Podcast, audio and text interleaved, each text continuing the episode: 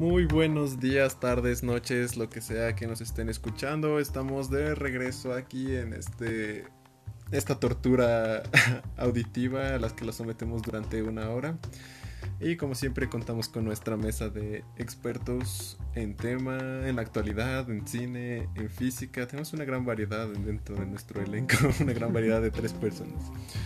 Y como siempre está aquí con nosotros el tifón de las mareas, Abraham Peralta. Hola. Hola. Y también tenemos al, a la envidia de Neil deGrasse Tyson, Jorge Martínez. Jorge. Jorge. No está. Ay, no, ¿así renunció en serio? Creo que sí. Bueno, no, no, ¿no le escribiste que hoy grabábamos? No, pues él sabe que grabamos siempre a esta hora este, en este lugar. A lo mejor se le hizo tarde. Bueno, Jorge, gracias por tu participación. Y puedes decirnos un poco qué tenemos en el menú de hoy, Ticho. Pero claro, eh, me siento excelente. Pregúntame cómo. ¿Cómo te sientes? Excelente. Gracias. Justo esa es una pregunta que siempre he visto que tienen las personas que usan cierta marca que no voy a mencionar. Bueno, Pero- Jorge, Jorge, Jorge, responde. Pero hoy me siento excelente porque les traigo dos sorpresas a todos nuestros excelentes escuchas. Dos sorpresas, qué emoción. No, no una, no tres, no cuatro, sino dos sorpresas. ok, ¿podemos tener una pista? No, Ok. sí, bueno, solo les diré que estas sorpresas se las diré al final de este podcast y tienen que ver con emocionantes cosas que vienen para los dementes. Ah, la sorpresa. Sí, la sorpresa. Las sorpresas que habíamos dicho. Uf, son, son muy buenas sorpresas. ¿eh? Así es. Y bueno, no sé si tendremos noticia porque era lo que le tocaba a Jorge, así que tal vez ahorita No, no una está- no está rápida. respondiendo a las llamadas. Y bueno, por último, eh, recordarán que en nuestras redes lanzamos nuestra típica encuesta de qué película quieren que comentemos esta semana. Y esta ocasión fue dedicada para Guillermo del Toro, que nos traía tres impresionantes películas de sus inicios, Mimic, Cronos y El Espinazo del Diablo. Y la ganadora en redes fue El Espinazo del Diablo, así que esa es la película que comentaremos, Aaron. Eso es lo que tengo para ti. Regresamos contigo al estudio. Muchas gracias. Abraham, estoy muy emocionado por las noticias que tienes que dar más. Ahora que ya recordé cuáles son las sorpresas que vamos a, a tener. Que puede cambiar el futuro de Dementes para siempre. Eso es, eso es todo lo que voy a decir. O sea, ya está cambiando ahorita con esta despedida de Jorge. Pero el futuro se ve aún así prometedor. Claro. Eh, pasamos a los saludos. ¿Tienes algún saludo para hoy? Eh, primero quiero decir que eh, tuvimos una eh, intelectual este, batalla y lingüística por buscar nombres para algunas secciones de dementes. Así que la sección de los saludos y variedades quedó con el nombre de Demenciones. Las dimensiones. Las qué. Así que en nuestra sección de Demenciones, pues yo no traigo ningún saludo, pero me parece que tú, encargado de cierta red social, te llegó por ahí un saludo que luego rebotó en mí porque me lo reclamaron, porque tú no hiciste tu trabajo, así que ¿quieres hablarnos sobre eso? Ok, antes que nada quiero ofrecer una disculpa a Zoe porque ella nos pidió un saludo por Instagram. Sin embargo, cuando nos pidió el saludo, el programa anterior ya estaba grabado. Entonces no pudimos añadir tu saludo, pero ahorita con mucho gusto está siendo recibidora de este saludo. Entonces, te saludamos, Zoe. Saludos, Zoe. Le dedicamos una tres aplausos. Uno por cada uno de los barcos de Cristóbal Colón. Entonces, espero que estés ahora contenta con este saludo. Que además no quiero adelantar nada, pero Zoe es una persona muy importante para Dementes. Sabrán más al final de este programa, entonces estén atentos. Y yo creo que. Yo creo que ya no llegó. Sí, yo creo que ya- entonces, que hay, que, hay que cortar aquí y yo voy a ir a su casa a ver si está bien. pues, si no, ya que no llegue. Bueno, regresamos en un rato, gracias.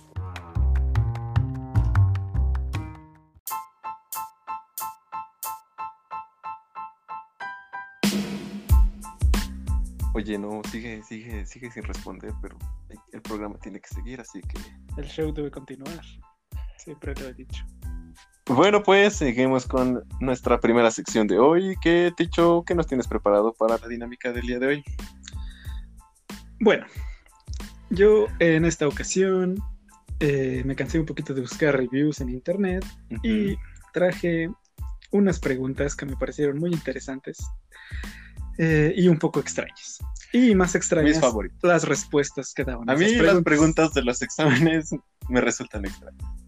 Sí, todo sí es de francés. Sí. O italiano. O portugués. Oui. O física. Oh. Oui.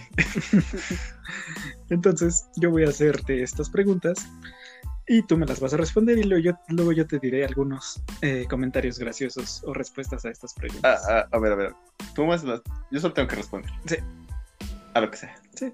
Ok. Mientras no vayas a sacar una de tus cosas. Jamás. Entonces. Sencillo. Espera. Están tocando la puerta. ¿Qué onda? Estamos grabando. ¿Sí llegaste? Pásate, todavía no pasamos. Este, no, güey, pues nada más vine por mis audífonos que se habían quedado acá. ¿Abraham, ese es Jorge? Sí, sí, está, está aquí, Jorge. Pues, acércalo al micrófono, acércalo al micrófono, por favor. Jorge, Jorge, ¿me escuchas? ¿Qué, sí, ¿qué quieres, Aaron? Eh, Jorge, ¿qué, ¿qué, está pasando? ¿Por qué no, no habías llegado al programa de hoy? ¿Por qué no está tu parte en el guion? La neta, no están pagando tan chido como me habían dicho y pues así no me sale. Jorge, acabamos de abrir la segunda cabina, traemos los especiales, Revolver, estamos gastando mucho en el equipo de grabación. No, o sea, digo, sí entiendo, pero pues no manches. Es que o sea, la camioneta, ¿no? La verdad. O sea, al principio pues estuvo chido, lo hacíamos como por ocio, pero pues ya no, ni siquiera me está saliendo como para venir a la segunda cabina, o sea, me queda más lejos. Porque piensa en los saludos que hemos dado a los... Mira, yo ya había hablado con el equipo legal y así como que vamos, ellos, yo, yo, ah. yo les había dicho, pues es el doble o nada, entonces ellos me dijeron que dependía de ustedes, entonces pues A ver, a ver, hablando de, ya que sacaste lo legal, tú firmaste un contrato, no puedes irte a otro programa así como sin nada. Bueno, pero ustedes tienen los derechos del personaje. Ah, ¿qué, qué? Dar el doble. El doble. Sí, sí, confía en mí. Tú, dale el doble, confía en mí. Okay. Yo, creo que sí lo vale. Ok, a ver, Jorge. ¿Por, qué, ¿Por qué te muteaste? No, no, no, a ver, Jorge, a ver. ¿Qué quieres para quedarte? Dinos, ¿qué quieres? yo quiero el doble de sueldo o pues no, no, es que no puedo seguir así. ¿Sabes qué, Jorge? Eres demasiado importante para nosotros. Te vamos a dar el doble de sueldo. Es más, te vamos a dar el triple de sueldo. Claro, ya, ya, doble. No, es que, es que, es que lo vale, lo vale. Sus aportaciones físicas son impecables, su análisis crítico, su labor periodística detrás de cada noticia importante que nos trae. Creo que lo vale, Jorge. Por favor. Sí es bueno tener buen físico. Por favor, Jorge, acepta nuestra oferta. El triple de sueldo. ¿Va a quedar por escrito? Sí, sí, sí.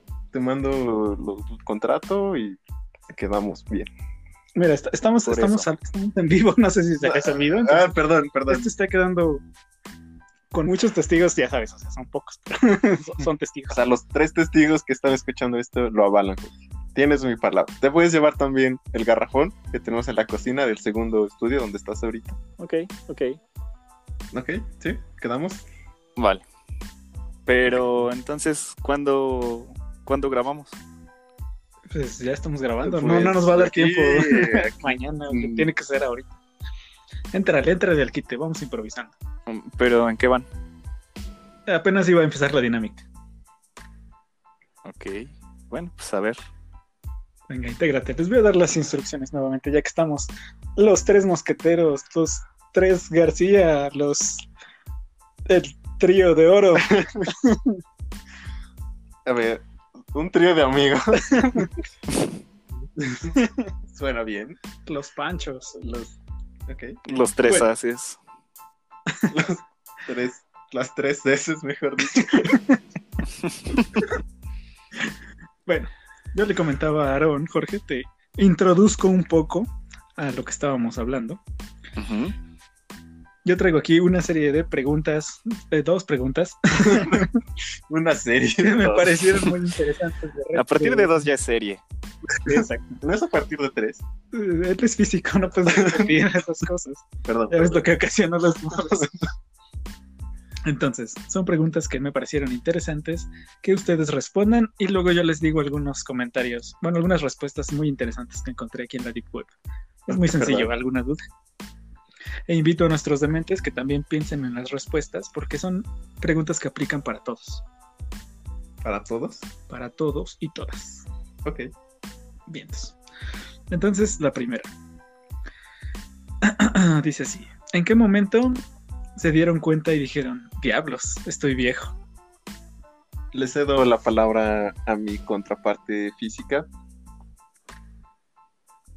Ah, pensé que hablabas de tu cuerpo. Yo también dije, quiero estar aplaudiendo. sí. Eh, en el momento en el que tus amigos empiezan a subir fotos de bebés que son suyos. ok. Pues sí, Aunque bueno, bueno, eso llegó a pasar en la prepa, secundaria. En la secundaria ya pasaba eso. Así es que ya tiene rato que soy viejo. ok. ¿Tú, Aaron, en algún momento de tu vida que hayas dicho, diablos, estoy viejo? La primera vez que me desperté y tenía un dolor que antes de dormir no tenía. eso fue la semana pasada. Sí, eso fue la semana pasada. Yo soy una persona joven. Ah, Eres el más viejo de los tres. Eh, eh, viejo, demente. Sí, eres un viejo demente. Pero joven de alma. Ok. ¿Y, ahora qué? ¿Qué pasa? Volvimos. Ah, claro, claro. Bueno, muy interesantes sus respuestas. Yo aquí algunas de las que encontré particularmente divertidas. Esta, por ejemplo, oh, me, pero, Perdón, tengo otra. Cuando empieza a preocuparte lo que hacen las personas más jóvenes que tú.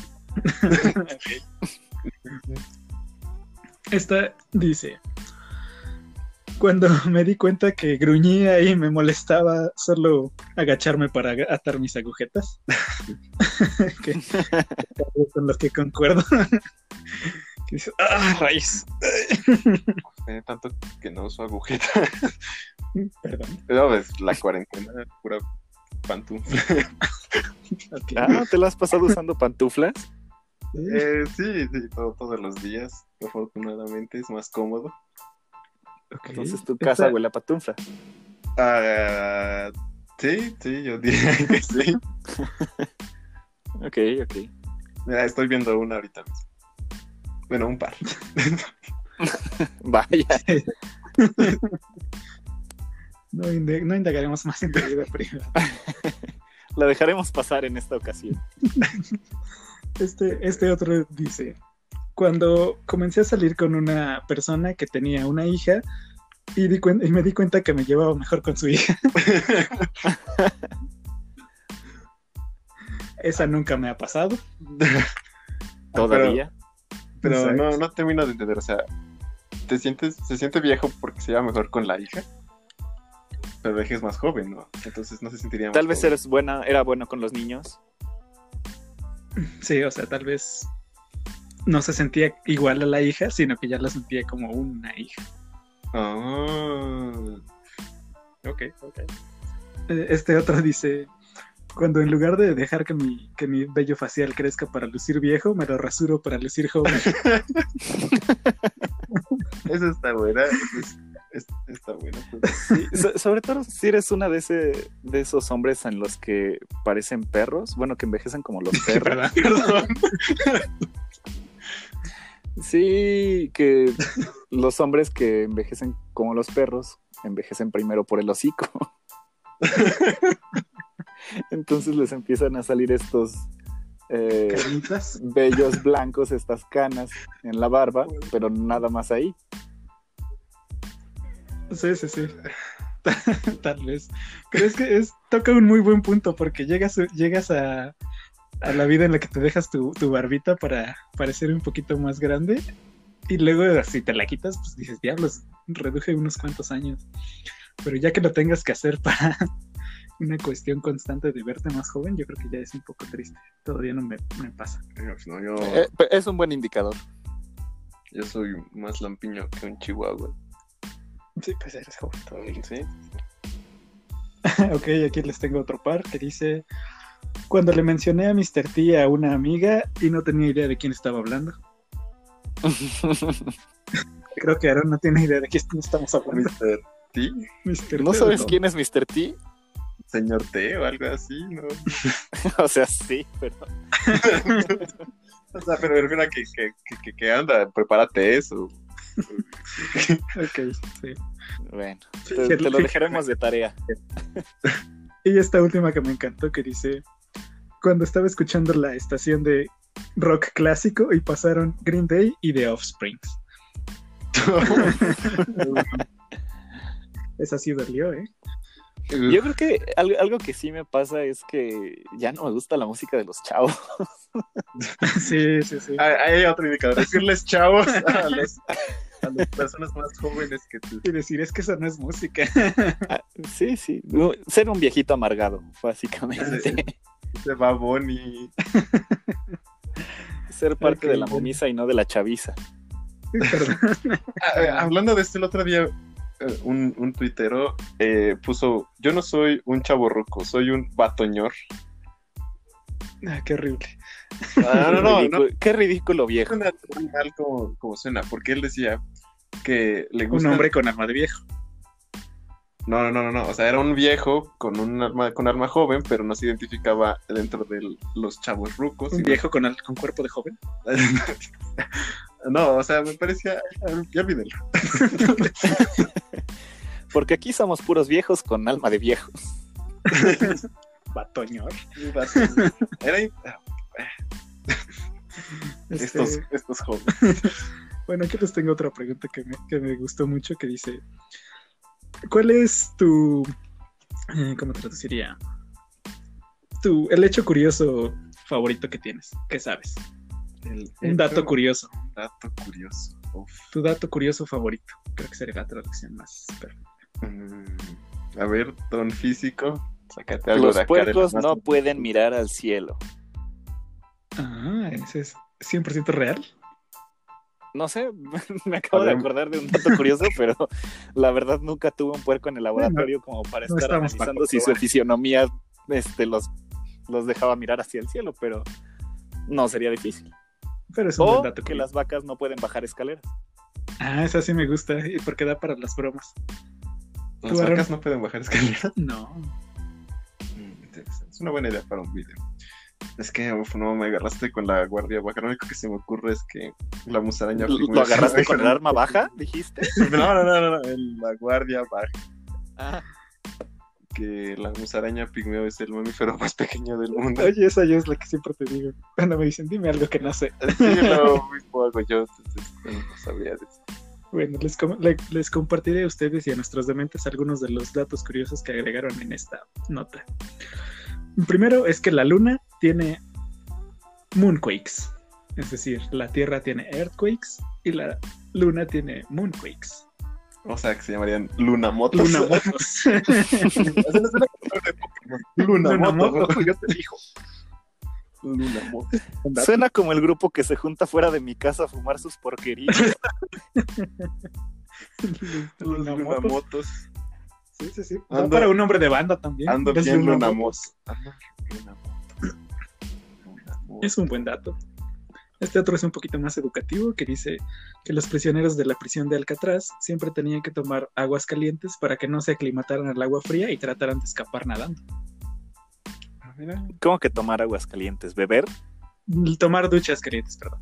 Es que voy ah. traduciendo mientras leo, entonces mi cerebro a veces le cruzan un poquito los cables. ok, mira qué datazo acabas de dar, crack. Gracias por el dato. Esa, es mi, esa es mi misión en este... No sabía que tenían agua caliente en las cárceles. agua. Una moto. ¿Qué? Una moto usa ataque de terremoto. Ok, este otro dato está muy interesante. Dice que los osos negros pueden escalar árboles más fácil de lo que sería su caída. Más rápido, perdón, de lo que sería su caída. Uf. Nuevo o sea, más de, rápido. Más de 9.8 metros por segundo, ¿no, señor físico? Bueno, esa es la aceleración. Oh, Dios. Oh, lo que usted diga, lo que usted diga. Y solo en la Tierra, no menciona si eran osos terrestres o osos de la Luna. Lunosos.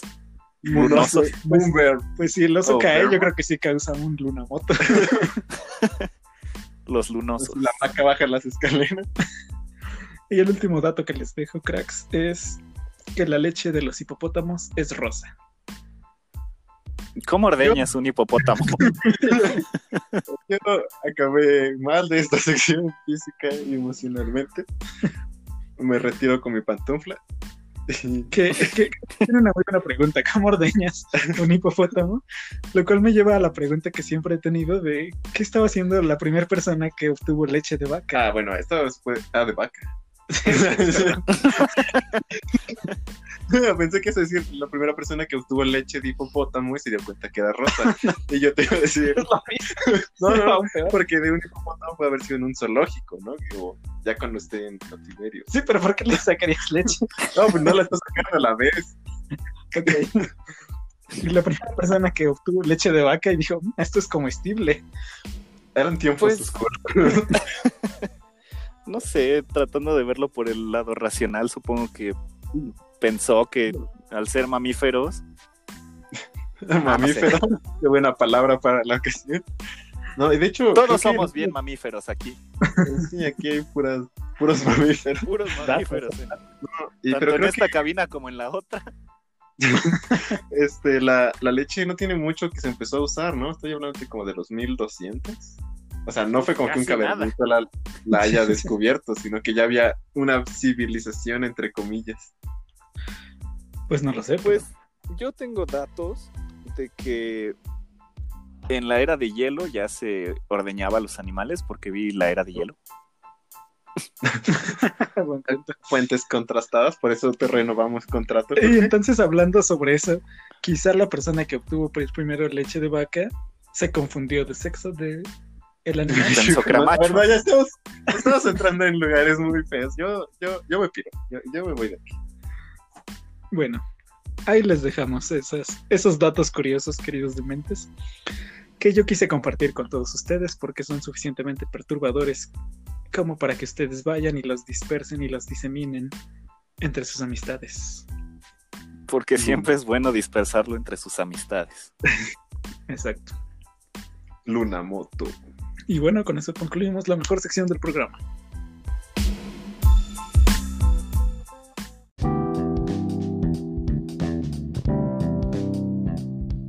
Bueno, continuamos con este subprograma que no ha tenido ningún inconveniente por el día de hoy. Y pasamos a la sección favorita por todos, la más esperada, la más grandiosa. Jorge, danos tu noticia. Ah, me tocaba a mí. Eh, Sí, estaba, estaba en el guion. Ah, no, pero pues, no me mandaron nada. O sea, literal, acabo de llegar. Búscate algo. Pero, pero ahorita resuelvo. Sí, sí, yo. Um, déjame buscar mientras, pues, no sé, hablen ustedes. Aaron, ¿sabes qué? Estaba pensando, oh, hablando sobre la noticia de Jorge. La noticia de Jorge. Que no hemos decidido qué películas vamos a lanzar en la encuesta de esta semana. Ah, habla por ti. Yo ya tengo mi película de eso. Pero, ¿cuál va a ser el tema? ¿Simplemente cualquier película? Pues mira, yo voy a poner Alien sobre la mesa, siguiendo un poco con la dinámica de horror. Ok, Alien es una opción. Puede ser un poco películas de los 80, películas de terror, películas, del espacio. Películas de terror en el espacio de los 80. Interestelar. Interestelar. Para mí es una película de horror, pero eh, ¿qué otras? A ver, películas de horror de espacio, de Alien 2. ya, Alien 2. Ya, la tengo, perdón por interrumpir, pero gracias. por ese por ese alargamiento que me dieron. este... Bueno, uh, ahora sí, este, pues empezamos, ¿no? La sección. Y pasando a las noticias de esta semana, eh, yo quiero preguntarles, ¿alguna vez vieron la serie MacGyver? O MacGyver, no sé, depende de ah. cómo lo pronunciaran. Yo creo que un buen nombre para tu sección sería Jorge nos las da. Nos la está dando ahorita, a los dos.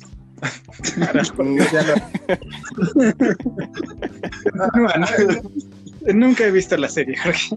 Yo solo las referencias populares que se hacen a ella.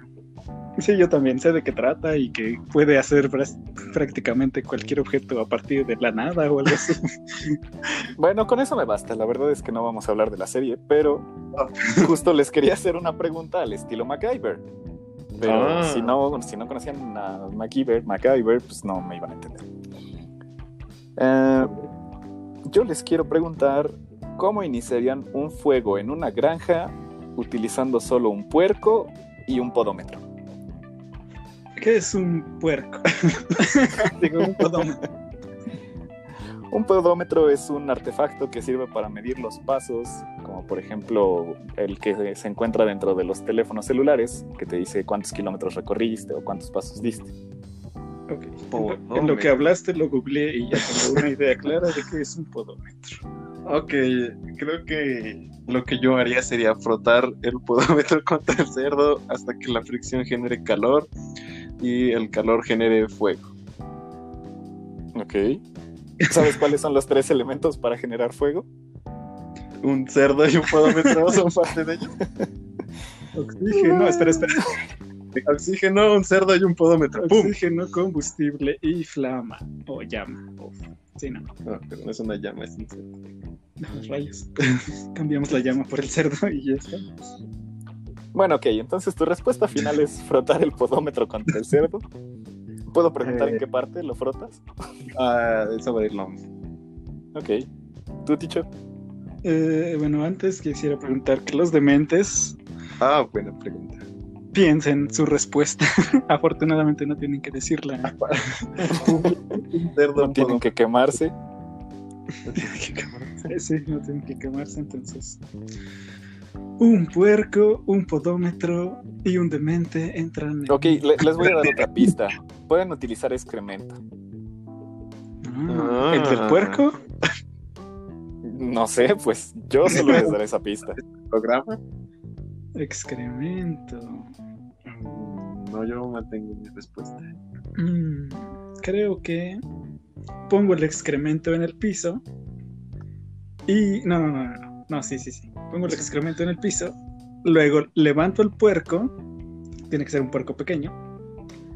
El puerco, como los perros, va a creer que el excremento es agua y entonces va a empezar a patalear con sus patitas así como si estuviera nadando.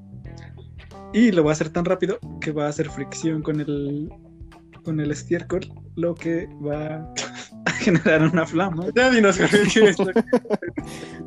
Por un momento creí que tomarías la referencia de que no pueden ver al cielo o algo así.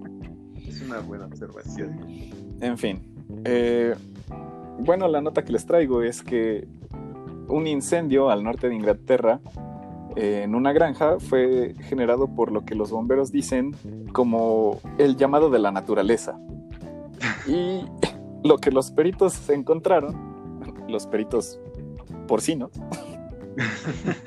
fue que uno de los puercos en la granja se había tragado el podómetro de otro puerco y después de haber pasado el proceso de digestión y haber sido excretado por este puerco, la, batería del, podómetro, la batería de litio, eh, se sobrecalentó y generó una chispa, lo que pues si se imaginan eh, la situación de un corral de puercos donde hay muchas cosas que se pueden incendiar, pues eso, eso fue lo que generó la llama y pues se empezó a expandir el fuego, llamaron a los bomberos y los bomberos pues hicieron su mejor intento por tratar de, tratar de salvar el tocino, o bueno, salvar los puercos antes de que se volvieran tocino. Y quiero aclarar que ninguna persona ni puerco resultaron heridos en el incendio. Ah, pero me sorprende que a estas alturas no me hayan preguntado por qué un puerco traía un podómetro. Jorge, ¿por qué un puerco traía un podómetro? Qué interesante que lo digas. Eh, el puerco traía un podómetro porque estaba tratando de bajar de peso debido a los kilos que había ganado durante la cuarentena. No. ¿Ven lo que ocasionan con su bullying? No, no. Ok, wow. Nah, realmente. No te la la, la- la verdadera razón de por qué traía un, traía un podómetro es mucho más No. aburrida. Solo, bueno, de acuerdo a lo que dice la nota, es porque era como para demostrar que los cerdos este, crecían en un ambiente, bueno, que, que eran libres, por así decirlo. Que no estaban encerrados en el corral, que los dejaban pastar. Bueno, no, no pastan. que los dejaban este, andar en libertad, pues. Tratar de ver hacia arriba. Soñar con ver el cielo. Seguramente si comparamos ese Entonces, por eso es que los puercos traen un podómetro. Me ganan. ¿Perdón? Sí, deben caminar más que yo. No, eso es Ser más libres. Ok, interesante noticia. Pues es lo que pude encontrar ahorita, digo. Tampoco esperaran un documental de dos horas. Cobra, cobra tres veces más y nos trae tacos. Oye, no, no muteas. Ah, digo, Jorge, olvidé mutearme, perdón. Gracias por tu noticia de hoy. Eh, ¿Algo que añadir, Jorge, dicho? Se hace lo que se puede. Eh, yo creo que ni el de a prueba de todo podría conseguir algo así, lo que consigue Dios. ¿Qué perdón, lo que ¿Qué? Acabas de comparar a Dios con la prueba de todo. Yo creo que las condiciones para que se creara ese fuego, Dios. Ok, Combustión bueno, espontánea. Dale. Muchas gracias por tu sección, Jorge. Eh, sin duda estás poniendo en práctica ese sueldazo que te has ganado. Y Gracias. otra vez, gracias. Y bueno, ahora pasamos al segmento final.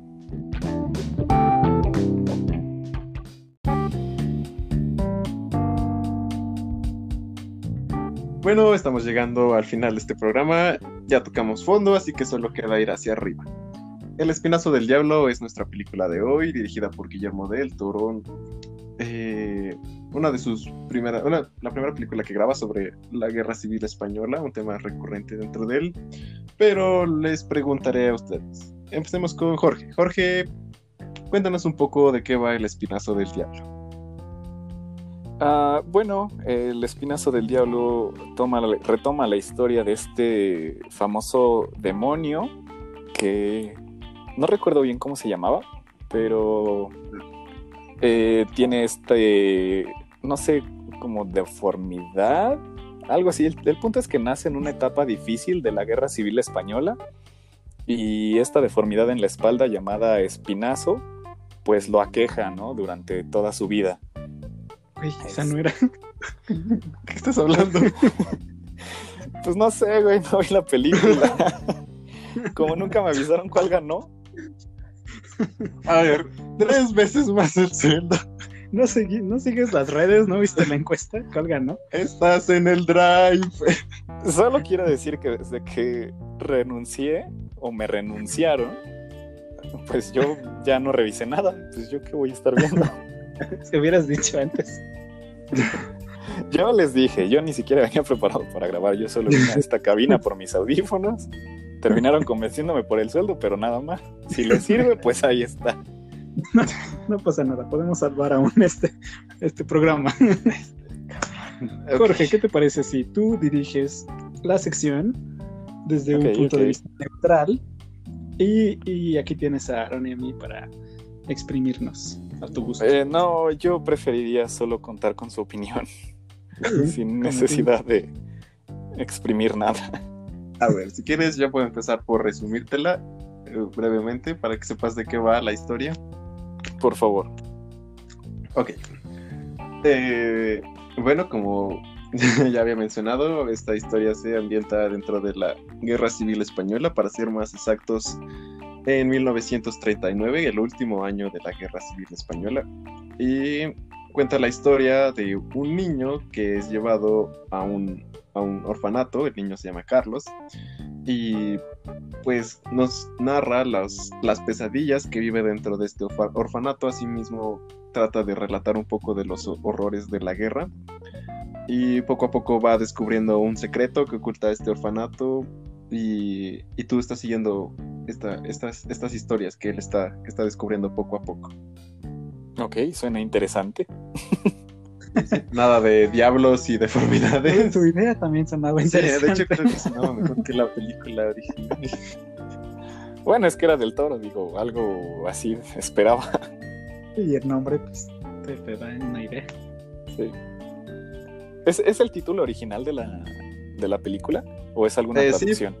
No, no, no. El título original es El Espinazo del Diablo porque la película está eh, coproducida entre México y España. De hecho, está grabada, aunque no lo crean, en Guadalajara, México y también en algunas partes en España. Es decir, que está grabada. Donde los hombres se dan. Sí, sí. Eh, perdón. Sí, ¿no? En Guadalajara, la tierra de donde los hombres se dan. Ah, claro, sí, Entre ellos. ¿Perdón? Digo, sí, continúa con la reseña. Entonces, sí, esta es una coproducción entre, entre México y España. Curiosa, les traigo este, este datazo curioso. Mira, este te hubiera dicho como dato curioso. Es que la película está producida por Pedro Almodóvar, que pues, por algo sabrá de cine este hombre. Y surgió ya que eh, Del Toro presentó su película anterior, Cronos, en el Festival de Miami, donde conoció a Almodóvar y que quedó encantado con la película y le dijo, oye tío, te produzco tu siguiente película. Lo que llevó a Del Toro a enseñarle este guion del Espinazo del Diablo que Del Toro escribió a la asombrosa edad de 14 años. ¿Por qué los 14 años es asombrosa edad? Escribió esta película a los 14 años. Ok. Y ya, ¿qué más quieres saber, Jorge? Mm, me gustaría saber qué opina Ticho, porque no ha dicho nada. Se nada que tampoco la vio. a ver, ¿qué está pasando aquí? A diferencia de ti, la película. Y tengo que decir. Tú cobras tres veces menos. No es, no es una película de terror, aunque lo parezca y aunque el nombre lo indique y aunque sea del toro es más como una fábula. Trata todo desde el punto de vista del niño y es este, yo creo que ya se empieza a ver muchos de los temas que le gusta tratar a, Del Toro en sus películas. Me gustó, me gusta mucho, por ejemplo, los personajes secundarios. Todos son tan diferentes y aún así tienen todo un, un este, pues detrás de ellos toda una historia que con pequeñas pinceladas del toro ya te los, te los dibuja como personajes complejos y cada uno con sus problemas y sus personalidades muy bien definidas. Y otra de las cosas que, me encanta cómo lo hace es que te lleva a la par por dos tramas, la trama del, de, pues, del fantasma y la trama, digamos, de los personajes reales, que es la de la guerra y, y bueno, y sus horrores. Entonces, me gusta mucho que al final eh, confluyen las dos historias y lo que se consigue es que yo por lo menos quedo más horrorizado, te da más miedo el ser humano que los fantasmas.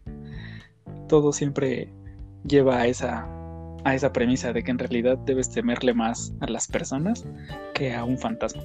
Sí, exacto. Y es como dices, ¿no? Estos temas que se empiezan a notar del toro y que son recurrentes dentro de su narrativa, no solo en esta película, sino en todas las que están por venir después de esta. Y algo igual eh, como destacable es que Del Toro menciona que esta es su película más personal, o sea, con la que él se, se adentró más dentro de la historia, que la siente más dentro de sí mismo. Y que está inspirada en que cuando él era niño, su tío, que acaba de fallecer, lo visitaba como fantasma. Entonces, cuando tenía los 14 años, tío lo visitaba como fantasma y fue como poco a poco empezó a germinar esta historia que terminó en este guion y que, que pues, sí, ¿no? Eso es como sobre lo que gira, que tal vez los fantasmas en realidad no son algo a lo que temer, sino a, los, a las personas que te rodean en realidad. Los horrores o los horrores o los monstruos eh, tal vez en realidad no son tan malos como siempre te han hecho creer. Y algo interesante que, que sabía de la película y muy triste, a mi parecer, es que Del Toro hizo esta película ambientada en España y la hizo en España y coproducida en España porque en México no encontró el apoyo. Entonces, precisamente cuando Almodóvar le dijo, pues vente para acá, pues no se lo pensó dos veces, ¿no? Y se fue para España, hizo esta película, eh, también hizo el, el laberinto del fauno y produjo un par más, entre ellas El Orfanato, que las tres son tramas un poquito similares.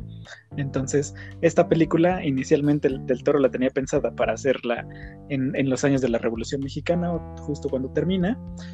Y entonces, pues solamente adaptó la trama y quedó la misma historia, pero ambientada en la España de, de la Guerra Civil. Cambió el güey por el tío. Ese. pero paren todo yo tengo algo que puede cambiar completamente como vena del toro. ¿Unos lentes? No. Yo creo que ya se, cada vez se vuelve más popular, sobre todo en redes sociales, que Del Toro es como este tío bonachón, que el tío Airo. El tío Airo de la vida real, que siempre ayuda a los que lo necesitan y es apapachable. Pues, ¿qué creen? Esta película sacó un lado muy oscuro de Del Toro. ¿Quieren preguntarme por qué? No realmente, pero pues aquí dice guion. Mucho ¿Por qué, Aaron?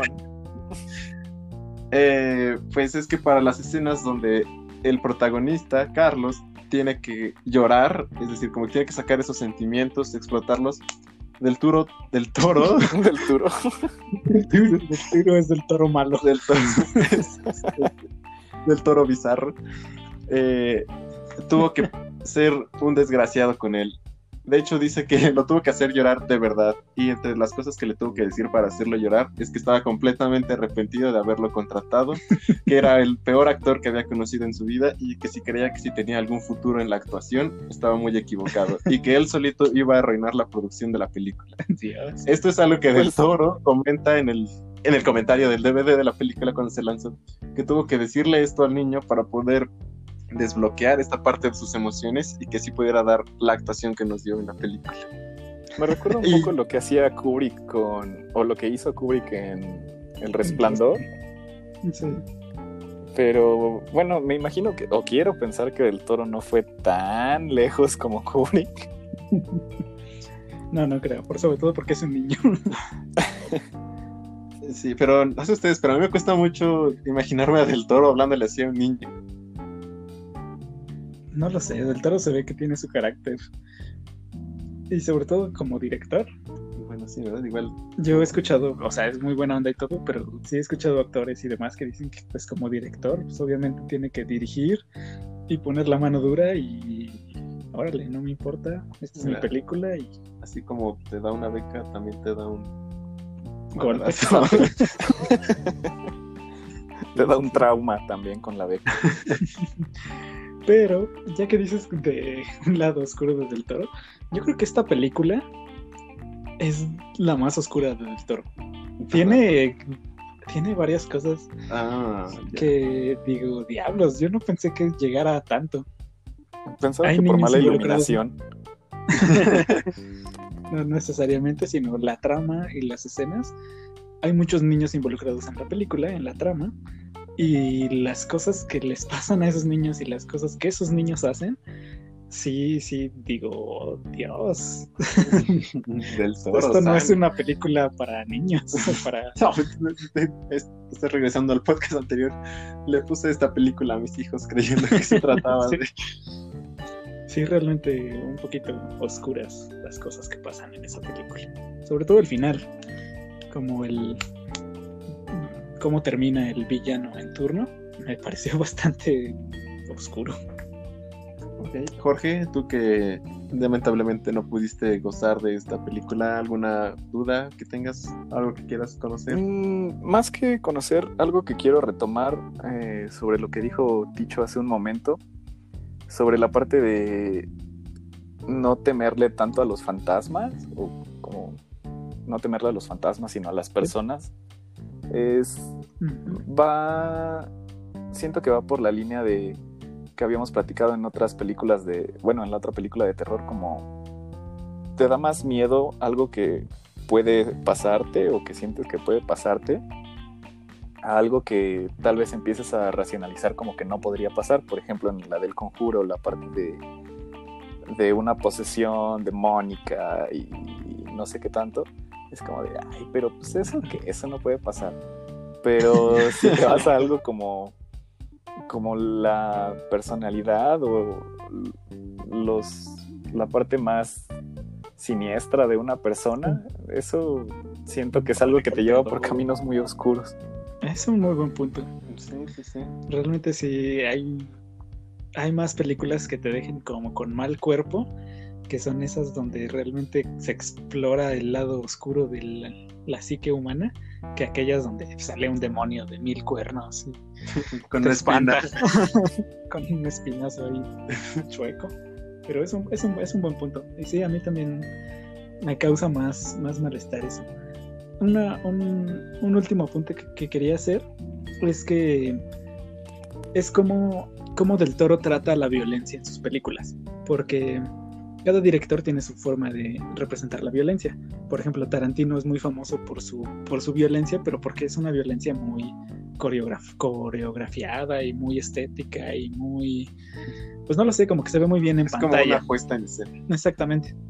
Y, y algo que tiene Del Toro y que también tiene, por ejemplo, Shane Black, que es una violencia incómoda. Shane Black ha dirigido Kiss Kiss Bang Bang, Iron Man 3, eh, la de Nice Guys. Nice Guys, oh, es muy buena película. Entonces tienen ese, tienen una forma de dirigir la violencia que es muy incómoda y que incluso Del Toro lo ha comentado en entrevistas, que si pensamos en la escena del laberinto del fauno, no sé si la recuerden, cuando le cortan la, boca al, general. Alerta de spoiler. o cuando le utiliza una botella para golpear a alguien. Es una violencia que te muestra en pantalla y que es una violencia que te hace decir, oh, oh eso duele, o se ve que duele, que te incomoda y que hasta te, te, haces chiquito así de, ay. Que tal vez pasándolo un poco al plano de los videojuegos, también es una violencia muy de, del videojuego The Last of Us. Mm, sí. Y, en esta película ya, ya lo tiene del toro, es decir, desde sus primeras películas ya tenía esto muy marcado, que si la violencia es violencia, no es una violencia que se ve bonita, y que, ay, mira cómo sino que es una violencia, pues como en la vida real, ¿no? La violencia duele y un golpe, un que te apuñalen, no es algo que se va a ver bonito, sino que te va a incomodar y en donde te lo claven o donde te peguen va a doler más y te hace una reacción más adversa. Eso, eso me gusta mucho del toro porque siento que es una violencia más real. Yo tenía. Y, bueno, yo, yo, tenía una idea diferente justo por alguna vez he visto un comentario similar sobre Hellboy, pero en el sentido de que no quería una violencia, una violencia muy explícita. Porque ponían el ejemplo de una parte donde Hellboy golpea con un teléfono eh, a uno de los monstruos y en vez de brotar sangre por todos lados, lo que sale son monedas. Y era como de, ah, sí, ese es un artilugio de, del toro para no ser como tan gráfico con la violencia. Entonces, me genera conflicto. Tiene que ver con la clasificación, con la clasificación de Hellboy, porque Hellboy es más para todas las edades. Yo me refiero, por ejemplo, a esas películas serias, de a de veras. humanas. Incluso la forma del agua. En la forma del agua también pasa. Yo me estoy poniendo violento, pero No es una película, digo, una canción de reggaetón.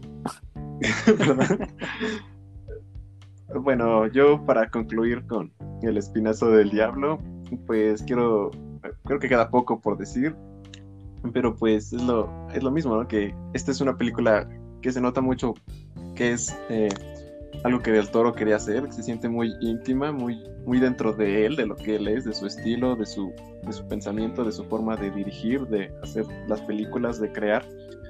Eh, creo que si les gusta Del Toro, si les gusta lo que hace, si les gusta la forma del agua y el laberinto del fauno, deberían ver esta película, creo que les va a gustar. Tienen, son muy similares.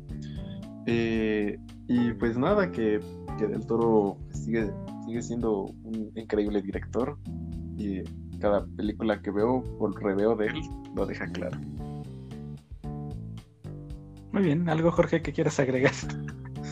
¿Me pueden decir sin spoilers por qué se llama el espinazo del diablo? Con mucho gusto. hay un demonio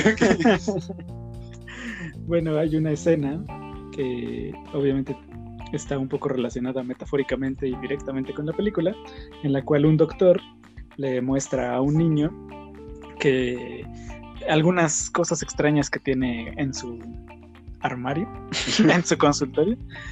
Entre ellas le muestra un, feto o un recién nacido Y le, dice que, muchos niños nacían con, con un espinazo como expuesto. Eh, una columna vertebral. Ah, sí, una columna vertebral expuesta, no por dentro del Y que entonces la gente pensaba que esos niños eran niños que no debían haber nacido y que por eso nacían así. Y entonces, pues ya sabes, supersticiones y al fin los abandonaban o cosas. Ok. Por eso y esa deformidad se le llama ah. el espinazo del diablo. Entonces seguramente la película que comencé a describir al principio era la secuela de El espinazo del diablo. Sí. Cuando, eso sí nace. La, la, versión mexicana. con, con Yadir Derbez, el protagonista. ¿Yadir? Yadir, ¿verdad? El de... es el hijo de Derbez que participó en la academia, ¿no? Yadir Derbez. No sé, supongo. Yadir Derbez como Carlos. que tiene como 20 años. Eugenia Derbez como el doctor. Su hija como la directora del orfanato. Pero bueno, esto fue El Espinazo del Diablo, la película de la semana. Esperemos que les haya gustado. Si tienen dudas, quejas, sugerencias. Creo que no hemos dicho nuestras redes sociales. Jorge, ¿puedes decirnos las redes sociales y desquitar tu sueldo, por favor? Con mucho gusto. Eh, pueden encontrarnos en Facebook e Instagram como Dementes Visuales. Y también pueden encontrarnos en Twitter como una D solamente, seguida de Mentes Visuales. Ahí está. Dementes Visuales. Dementes. Dementes. Dementes. Perfecto. Y bueno, pasamos al ocaso de este programa.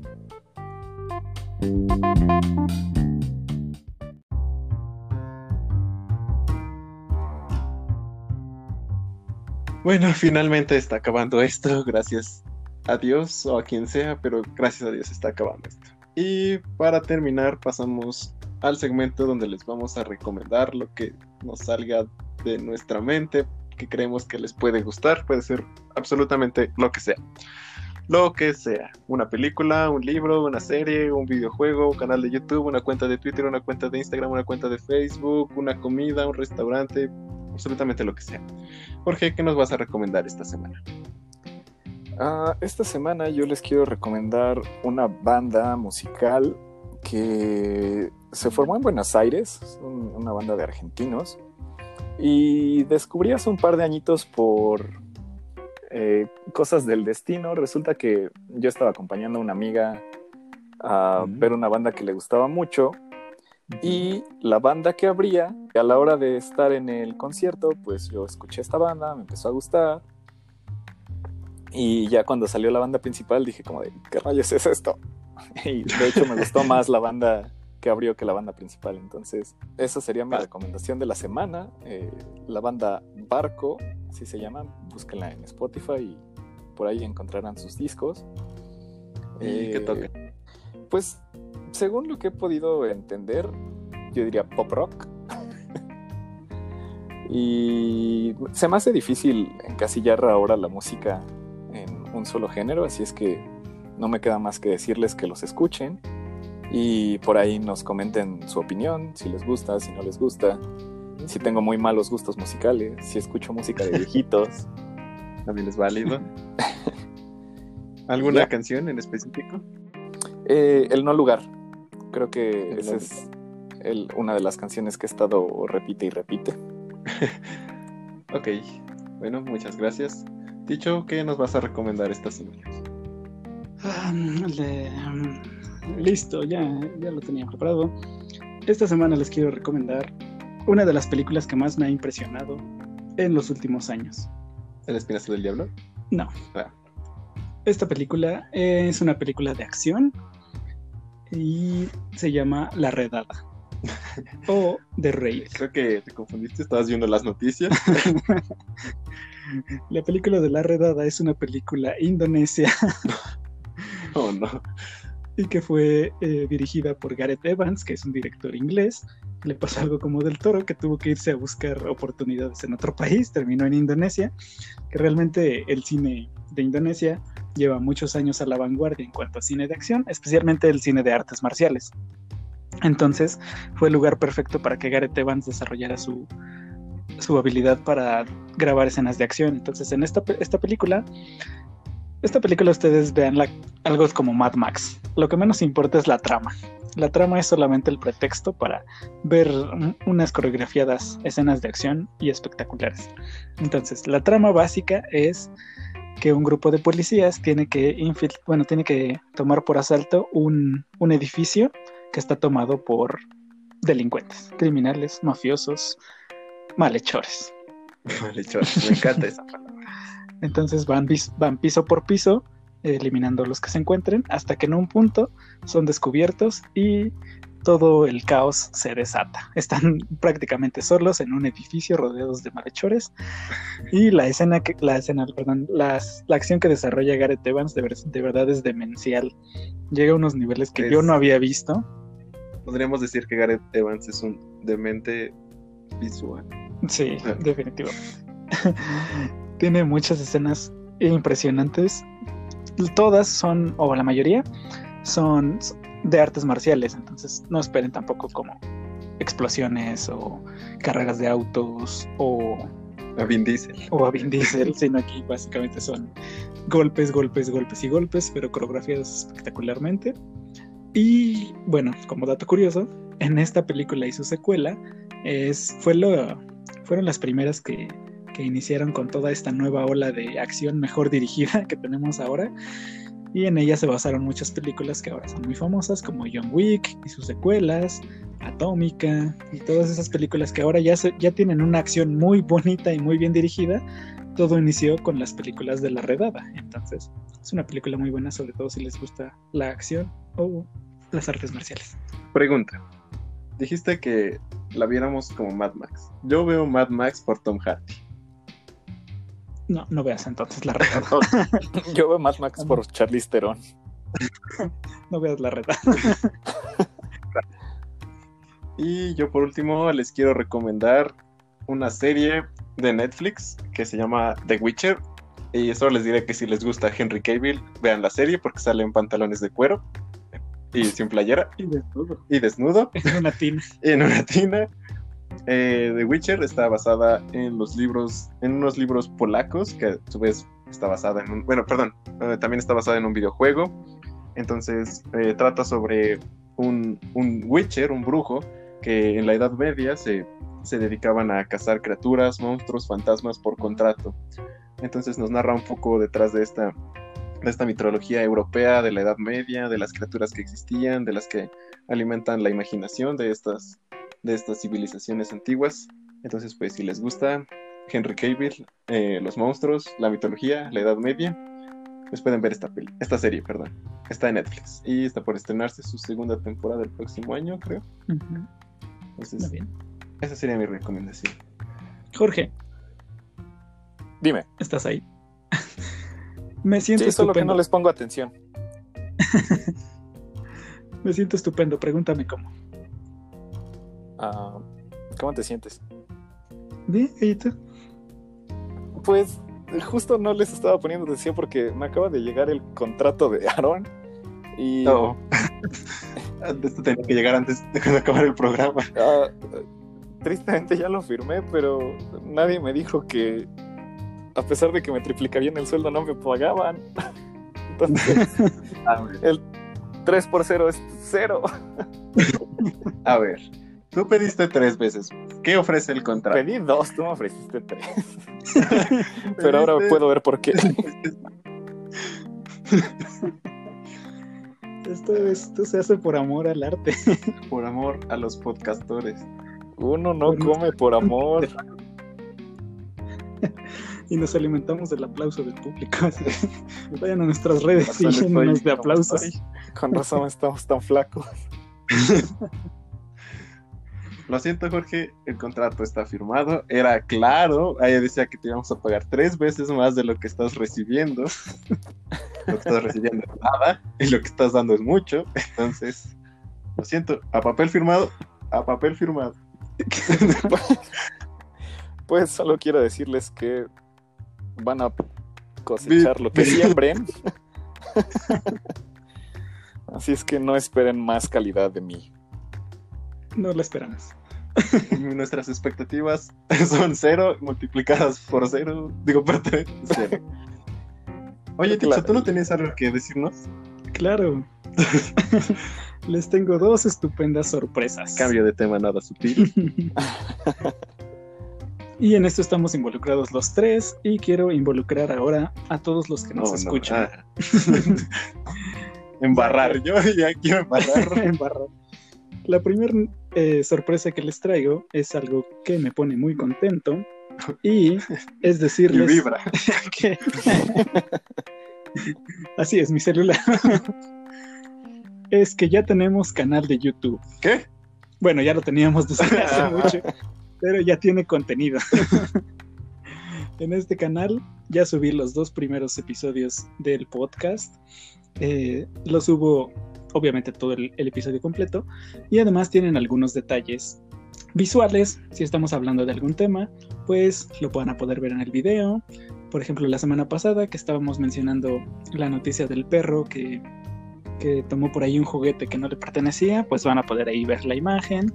Eh, y los temas que estemos hablando, pues ya los pueden visualizar mejor. Entonces, si es para ustedes más fácil escuchar los podcasts ahí, por ejemplo, para mí que soy Godín y que lo escucho en YouTube, pues ya lo puedo hacer ahí más fácil.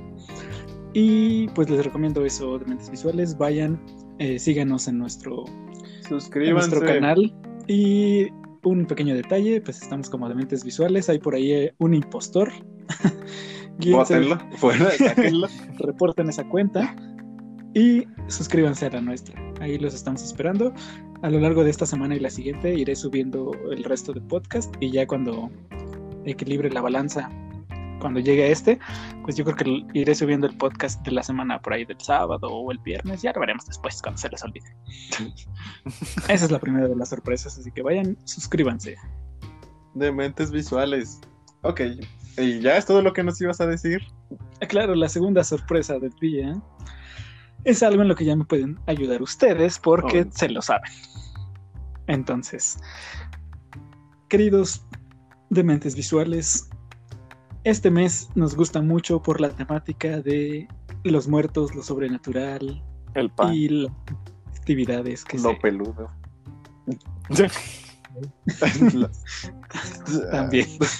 Las manos te refieres, ¿no? Sí, las palmas mujeres lobo.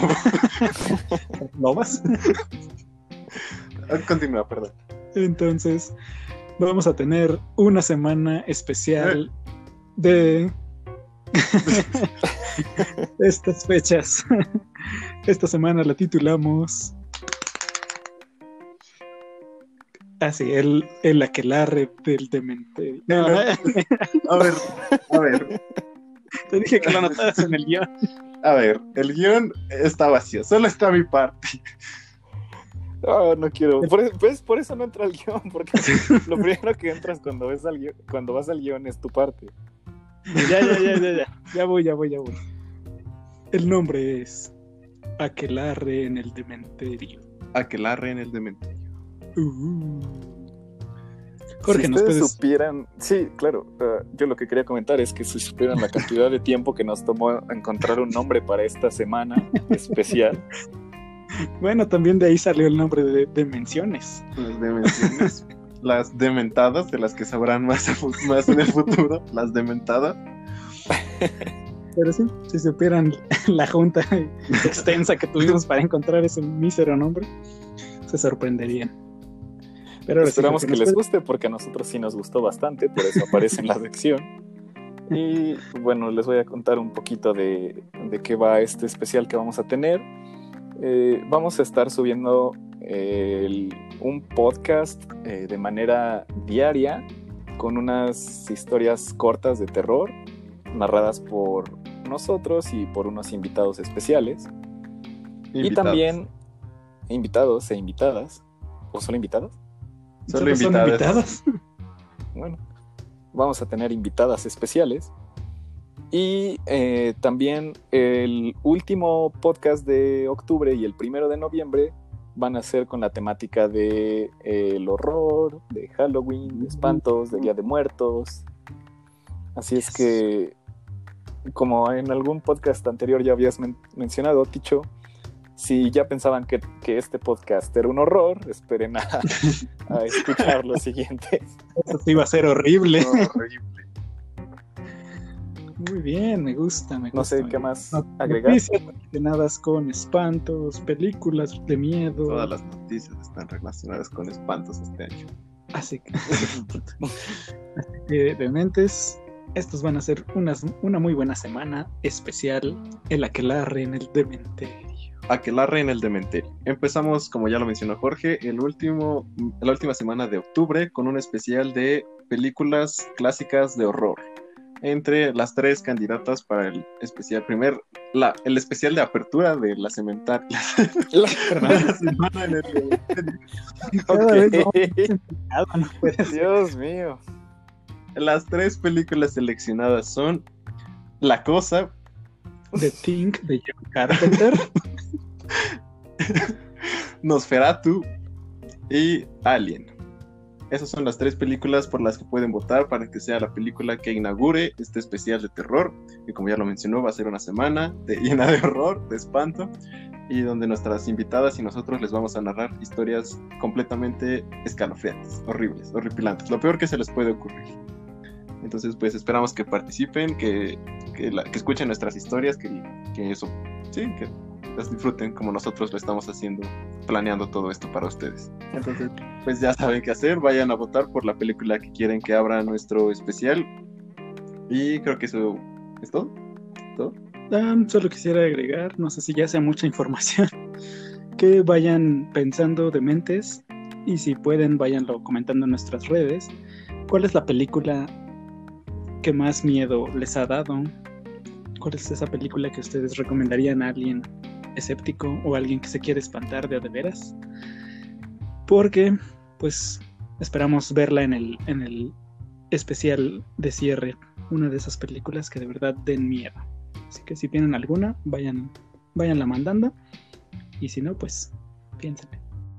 Yo ya alcancé tope aquí. ¿Quieren despedir? Bueno, bueno, ya Jorge, ¿algo más que quieras agregar? No, nada, celular. Perfecto. Bueno, dementes, este fue uno de los episodios más difíciles que hemos tenido, como se habrán dado cuenta. Pero ya este, les recomendamos nuestras redes, vayan, voten y muchas gracias por escucharnos. Aquí se despiden de ustedes Jorge, Aarón y Abraham. Hasta luego. Adiós. Yo también quiero ganar el triple.